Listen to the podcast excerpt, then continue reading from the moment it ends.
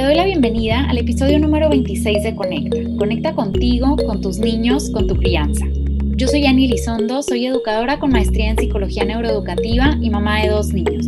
Tengo más de 10 años de experiencia en el mundo de la educación y hoy estoy aquí para hablarte sobre lo que pasa cuando nuestros niños no siguen las instrucciones, cuando dicen que no a todo o cuando simplemente nos ignoran. Y también qué puedes hacer al respecto.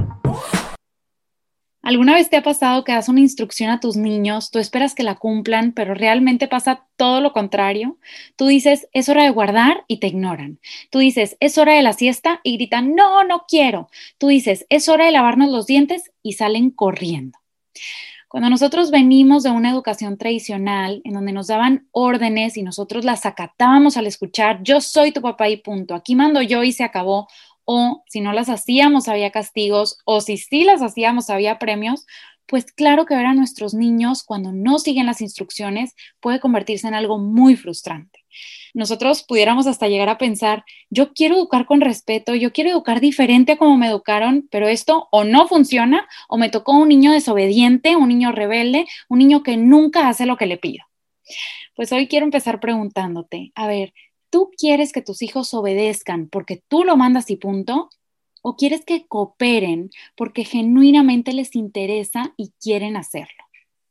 Los niños hay de dos, responden a la fuerza o responden a la conexión.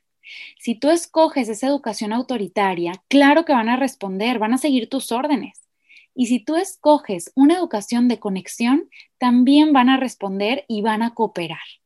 Las dos pueden funcionar a corto plazo, pero la gran diferencia es el resultado a largo plazo. Y dependiendo de esa relación que tú quieras tener con tus hijos a largo plazo y de esas habilidades para la vida real que tú les quieras enseñar desde hoy, pues creo que tú ya sabes cuál es el camino más asertivo. Porque el ser humano instintivamente se revela ante la fuerza y el ser humano instintivamente se motiva con conexión. En el episodio de hoy te voy a enseñar cómo tú puedes conectar para invitar a tu hijo a esa cooperación que es tan beneficiosa a corto y a largo plazo también. Y todo esto tiene un fundamento en cómo funciona el cerebro, porque el cerebro actúa de acuerdo a en qué se enfoca. Si tú te preguntas, a ver, ¿cómo le hago para hacer que mi hijo haga la tarea? ¿Cómo le hago para hacer que mi hijo recoja su cuarto? ¿Cómo le hago para hacer que mi hija me dé lo que le pido? Y claro, a la primera que se lo pido. Pues esa pregunta se va directito al cerebro para buscar una respuesta y el cerebro actúa de acuerdo a en qué se enfoca. Esas preguntas hacen que el cerebro se enfoque en buscar una respuesta de fuerza, una respuesta de manipulación, una respuesta de controlar al otro. Pero, como dice Becky Bailey, si tú te preguntas, ¿cómo le hago para ayudar a mi hijo a tener éxito? Éxito en su tarea, en sus labores, en su vida, en lo que le cuesta trabajo pues el cerebro va a dar respuestas completamente diferentes porque se está enfocando en ayudar, no en controlar. Por eso constantemente yo les digo, todo está en tu perspectiva, porque realmente la manera en la que nosotros volteamos a ver a nuestros hijos y a sus comportamientos es la manera en la que nosotros los educamos, los guiamos y las expectativas que nosotros vamos formando. Y tú me dirás, a ver, pero es que yo le doy las instrucciones con calma, en positivo, con el tono de voz asertivo que aprendimos en el episodio 20. ¿Y por qué es tan difícil que mi hijo quiera? ¿Por qué me dice a todo que no? Pues si tu hijo te dice a todo que no, es porque acaba de llegar a un gran hito de desarrollo, que es la búsqueda de autonomía tu hijo se acaba de dar cuenta de que es un ser humano separado de ti, distinto a ti, con diferentes intereses, con diferentes intenciones y con un poder de decisión que le encanta tener. Tu hijo dice que no para demostrar yo soy yo y yo no soy tú. Y esto es algo realmente bueno y esperado en el desarrollo. Nosotros sabemos que de los 0 a los 5 años los niños son naturalmente egocéntricos. Se centran en ellos, en lo que ellos quieren, en lo que ellos sienten, en lo que a ellos les hicieron. Son genuinamente ellos sin necesidades ni intereses de adecuarse a lo que piensa la sociedad, a lo que dice el otro de él o a lo que piensan los demás de su comportamiento. Incluso un niño demasiado obediente es un niño que hasta nos preocuparía, porque significa que es un niño completamente complaciente, que se vacía para llenar a los demás. Nosotros realmente queremos que nuestros hijos se conviertan en adultos autónomos, en adultos independientes, capaces de tener sus propias decisiones, sus propios intereses, su propia convicción. Pero eso no pasa de la noche a la mañana, no pasa cuando se casan, cuando se van de la casa o cuando entran a la universidad. Esto empieza a trabajarse desde su infancia, desde que son chiquitos. Todos los seres humanos, los chiquitos y los grandes, buscan tener un poder de decisión, un poder de autonomía. Y los niños que están todo el día recibiendo órdenes, levántate, siéntate, haz la tarea, límpiate, come, vente para acá, vete para allá. Claro que están desarrollando su búsqueda de autonomía también. Y claro que quieren tener poder en algo de su vida. Entonces, es así como funciona tu cerebro de acuerdo a en qué te enfocas, a qué te preguntas, a cómo volteas a ver a tu hijo, sus comportamientos y cómo volteas a ver tus expectativas.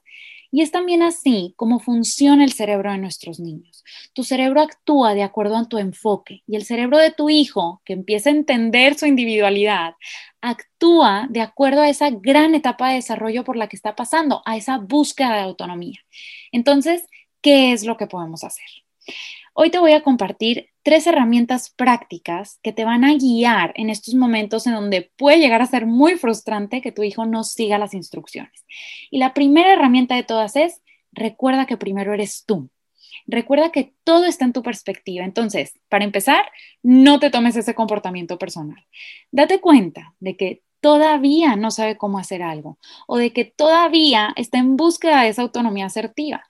Cuando nosotros entendemos que su falta de cooperación es por una etapa esperada en su desarrollo, nosotros vamos a ver estos comportamientos con calma, accediendo a nuestra corteza prefrontal y pudiendo responder, no solamente reaccionar. Porque cuando nosotros vemos a nuestros niños vulnerables, que todavía no saben, que todavía necesitan nuestra ayuda, entonces nosotros vamos a actuar ayudándoles. Pero cuando nosotros nos lo tomamos personal, nosotros vamos a actuar atacando o reaccionando. Y otra parte importante de que todo empieza en ti es también tu tono de voz. Nosotros queremos darle instrucción con ese tono de voz asertivo del que ya les he platicado anteriormente. Nosotros queremos primero conectar, después usar una voz firme pero amorosa al mismo tiempo. Queremos dar esa instrucción en positivo, evitando decir no, evita, deja que, etcétera y modelando también cómo puede lograr hacer esta instrucción o cómo puede lograr hacer esa tarea que nosotros le estamos pidiendo que nosotros nos gustaría que cooperara. Y para profundizar un poquito más en esto, pues yo te recomendaría escuchar el episodio 20 en donde hablo de pe a pa sobre todo lo que tiene que ver con cómo hablar en positivo y cómo usar un tono de voz asertivo. Entonces, esa es la primera estrategia, empezar en nosotros, ser conscientes de cómo nosotros estamos viendo esa situación, cómo estamos respondiendo o reaccionando y qué tono de voz estamos utilizando para dar esa instrucción. La segunda herramienta es, cuando es una instrucción, dale esa instrucción con opciones que sean dos, que sean positivas y que sean aceptables. ¿Y por qué cada una de estas características? Que sean dos, porque cuando nosotros tenemos dos opciones es mucho más fácil elegir a cuando tenemos cinco. Entonces nosotros lo que queremos es que nuestro hijo sepa tomar decisiones, que lo practique y que sea fácil y motivante para él. Entonces la idea es que sean solamente dos para que entre dos caminos elija el que él o el que ella prefiere que sean positivas significa que estas opciones van a producir acciones que sean positivas para el niño y para nosotros también. Una opción negativa sería, por ejemplo, es hora de irnos a casa, ¿te vas conmigo o te quedas aquí solo en el parque? Esa no es una opción positiva, es una opción negativa porque está dejando al niño en soledad. Nosotros lo que queremos es que sea una opción positiva para todos. Y que sea una opción aceptable significa que tú vas a estar de acuerdo, sea cual sea la decisión que tu hijo tome. Las dos opciones están bien para ti y van a estar bien para tu hijo también. No escoger una y luego nosotros vamos a tratar de convencerlo de que escoja la otra. Cualquiera de las dos opciones que elija va a ser aceptable y va a ser cómodo y nos va a traer paz a todos. Entonces, cuando nosotros damos estas opciones, estas opciones le van a dar este poder controlado y asertivo, de acuerdo a su edad, que nuestro hijo necesita en esa nueva búsqueda de autonomía. Y esto también a la hora de practicar la toma de decisiones, pues trae muchísimos aprendizajes y muchísimas habilidades para toda la vida, porque nosotros queremos que nuestros hijos se conviertan en esos adultos que saben tomar decisiones, que saben elegir entre dos caminos el mejor, que saben moldear su vida a través de estas decisiones. Entonces, en lugar de dar una instrucción y ya, tú le puedes dar estas dos opciones de cómo lograrlo. Por ejemplo, es hora de irnos a casa. ¿Te quieres ir caminando o saltando? Son dos opciones, son aceptables y son positivas para todos. Es hora de guardar los juguetes. ¿Los guardamos cantando o los guardamos en silencio? Es hora de bañarnos. ¿Te quieres lavar primero la cabeza o primero el cuerpo? Cuando nosotros damos estas opciones, estamos invitando a nuestro hijo a que tenga ese poder de decisión, a que explote esa autonomía que está necesitando en esta etapa de desarrollo. Y claro que va a haber ocasiones en las que te va a decir, no, no quiero nada. Y ahí, ¿qué vamos a hacer? Pues ahí primero vamos a validar su emoción y vamos a mantener las dos opciones. No porque te diga no, no quiero nada, vamos a empezar a sacar todo un catálogo de opciones diferentes. Nosotros nos queremos limitar a esas dos opciones que fueron asignadas por nosotros desde un inicio. Y claro, nosotros a veces lo vamos a encontrar más fácil o a veces lo vamos a encontrar más retador, pero lo que nosotros queremos es primero validar esa emoción. Claro, esto es difícil para ti. No sabes qué opción elegir. ¿Escoges tú o escojo yo? ¿Te das cuenta cómo estoy incluso dando otra opción? Y si en ese momento tampoco contesta o sigue protestando, pues entonces tú puedes decir, ay, entiendo, esto sigue siendo difícil para ti. Bueno, esta vez yo te voy a ayudar a escoger y escoges tú. Y también va a haber veces en las que se arrepienten de lo que escogieron. Y en estos casos, lo que yo hago es que doy una segunda oportunidad y sigo manteniendo el límite. Por ejemplo, a mí me pasa muchísimo con David, mi hijo, que es, vamos a cenar con leche. Entonces, ¿tú quieres la leche fría o la leche caliente? Y me dice, sí, la leche fría. Y ya cuando voy a servirle la leche, ay, no, mejor caliente. Entonces yo hago una pausa, lo volteo a ver y digo, David, estás confundido. A ver, te voy a dar una oportunidad más. ¿Quieres la leche fría o la leche caliente? Y me dice, por ejemplo, caliente. Ok, David, tú elegiste caliente y a veces hasta uso un testigo. Papá, escuchaste que David dijo caliente, ¿verdad? Ah, sí, la quiere caliente. Bueno, la voy a ir a calentar porque tú la quieres caliente. A veces también me pasa que la traigo caliente y me dicen, no, fría, yo la quería fría, yo la quería fría. Ahí lo único que hago es, David, tú dijiste que la querías caliente. Papá, ¿te acuerdas que David dijo? Sí, David dijo que la quería caliente. Perfecto, aquí está tu leche caliente. Si tú quieres, mañana vas a poder volver a elegir la leche y vas a poder elegir fría. Ahí está, estoy validando su emoción, estoy manteniendo el límite, le estoy recordando que cada decisión que toma trae una consecuencia. Y eso ya le está dando un aprendizaje. Y eso también me lleva al tercer punto, la tercera estrategia. Hay que evitar sobreproteger a nuestros niños. Ned Johnson habla sobre las tres necesidades esenciales en los niños que son el sentido de competencia, el sentido de relación y el sentido de autonomía. Cuando nosotros les damos estas dos opciones y ellos se equivocan o escogen una que realmente no querían, llega esta frustración y llega este aprendizaje también, esta capacidad de la tolerancia a la frustración y esta transformación de su cerebro, que es este proceso que conocemos como neuroplasticidad, porque están tomando una decisión, tal vez se equivocan o se arrepienten, pero nosotros permitimos que esto suceda, que afronten estas pequeñas consecuencias de sus pequeñas decisiones, pero de grandes aprendizajes.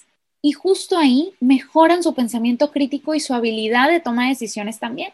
Pero si nosotros siempre estamos atrás de ellos, protegiéndolos de sus errores, haciendo todo por ellos, pues eso es lo que van a esperar siempre. Y ahí estamos cortando su capacidad de independencia y de autonomía que tanto quieren y que tanto necesitan para toda su vida.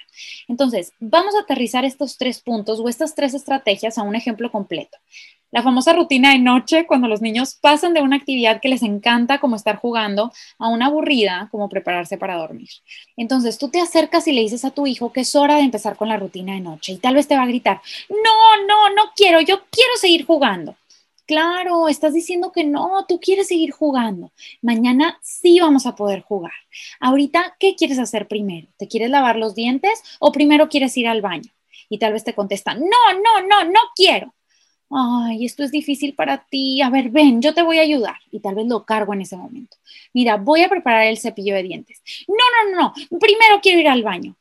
Ay, estás confundido. A ver, ¿primero quieres lavarte los dientes o primero quieres ir al baño? Ir al baño.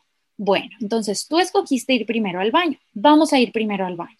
Si tal vez ahí me vuelve a cambiar la decisión y me vuelve a decir, no, primero dientes, primero dientes ahí yo ya le había dado una segunda oportunidad, ya le había confirmado qué es lo que había escogido. Entonces, yo le recuerdo, escogiste primero ir al baño, pero mañana vas a poder escoger primero lavarte los dientes. Ahorita yo te voy a ayudar a ir al baño. Porque aquí empezar la rutina de noche no es opción. Ir al baño o lavarse los dientes no es opción, pero el orden de cómo empezar esta rutina de noche sí puede ser opción. Y cualquiera de las opciones que elige está bien para mí. Son dos opciones, son aceptables y son positivas para él. Y fíjate cómo desde el principio yo validé sus emociones, yo mantuve el límite, yo le di esta segunda oportunidad, pero no le saqué un catálogo de opciones diferentes y no le corté esa necesidad de tomar decisiones, esa necesidad de tener algo de poder en su día. Si yo desde el principio vi esta situación con esa perspectiva de compasión de su etapa de desarrollo, lo volteé a ver con la edad que tiene, con los tres años que tiene pisando este mundo, entonces yo puedo reaccionar de esta manera. Pero si desde un inicio yo veo esta negación o esta resistencia como algo personal, yo sumo todo lo que ha pasado en el día, entonces yo no voy a poder responder así, yo voy a terminar reaccionando. ¿Esto requiere más esfuerzo que gritar, que dar una nalgada, que castigar? Claro que sí, Sí requiere más esfuerzo y sí requiere más control desde nosotros los adultos. Pero esto tiene mejores y mayores beneficios a largo plazo, sí, y muchísimos más. Y todo esto se une a nuestras tres claves de crianza. La primera es que nosotros educamos pensando en qué adulto queremos que se convierta nuestro hijo para así poderle dar las herramientas que necesita para lograrlo. La segunda, cuando nosotros modelamos y lo hacemos primero nosotros, ellos lo van a entender, a aprender y a hacer mucho más fácil. Y la tercera, todos, nuestros niños y nosotros, hacemos lo que podemos con lo que tenemos o con lo que sabemos hasta el día de hoy. Cuando nosotros aprendemos estas herramientas, cuando las practicamos, cuando acompañamos a nuestros niños en los cambios de cada una de sus etapas de desarrollo, nosotros les estamos enseñando habilidades para toda su vida. Recuerda que nuestros niños son niños y nuestros niños actúan como niños, no son nuestra propiedad. No podemos controlar su comportamiento, solamente podemos controlar nuestro propio comportamiento. Y controlándonos a nosotros, aprendiendo nosotros, regulándonos nosotros, podemos cambiar el cómo le hago para que obedezca a cómo le hago para ayudarlo a que tenga éxito. Y esto puede ser parte de tu perspectiva, porque todo está en tu perspectiva, en esa perspectiva que decides solamente tú.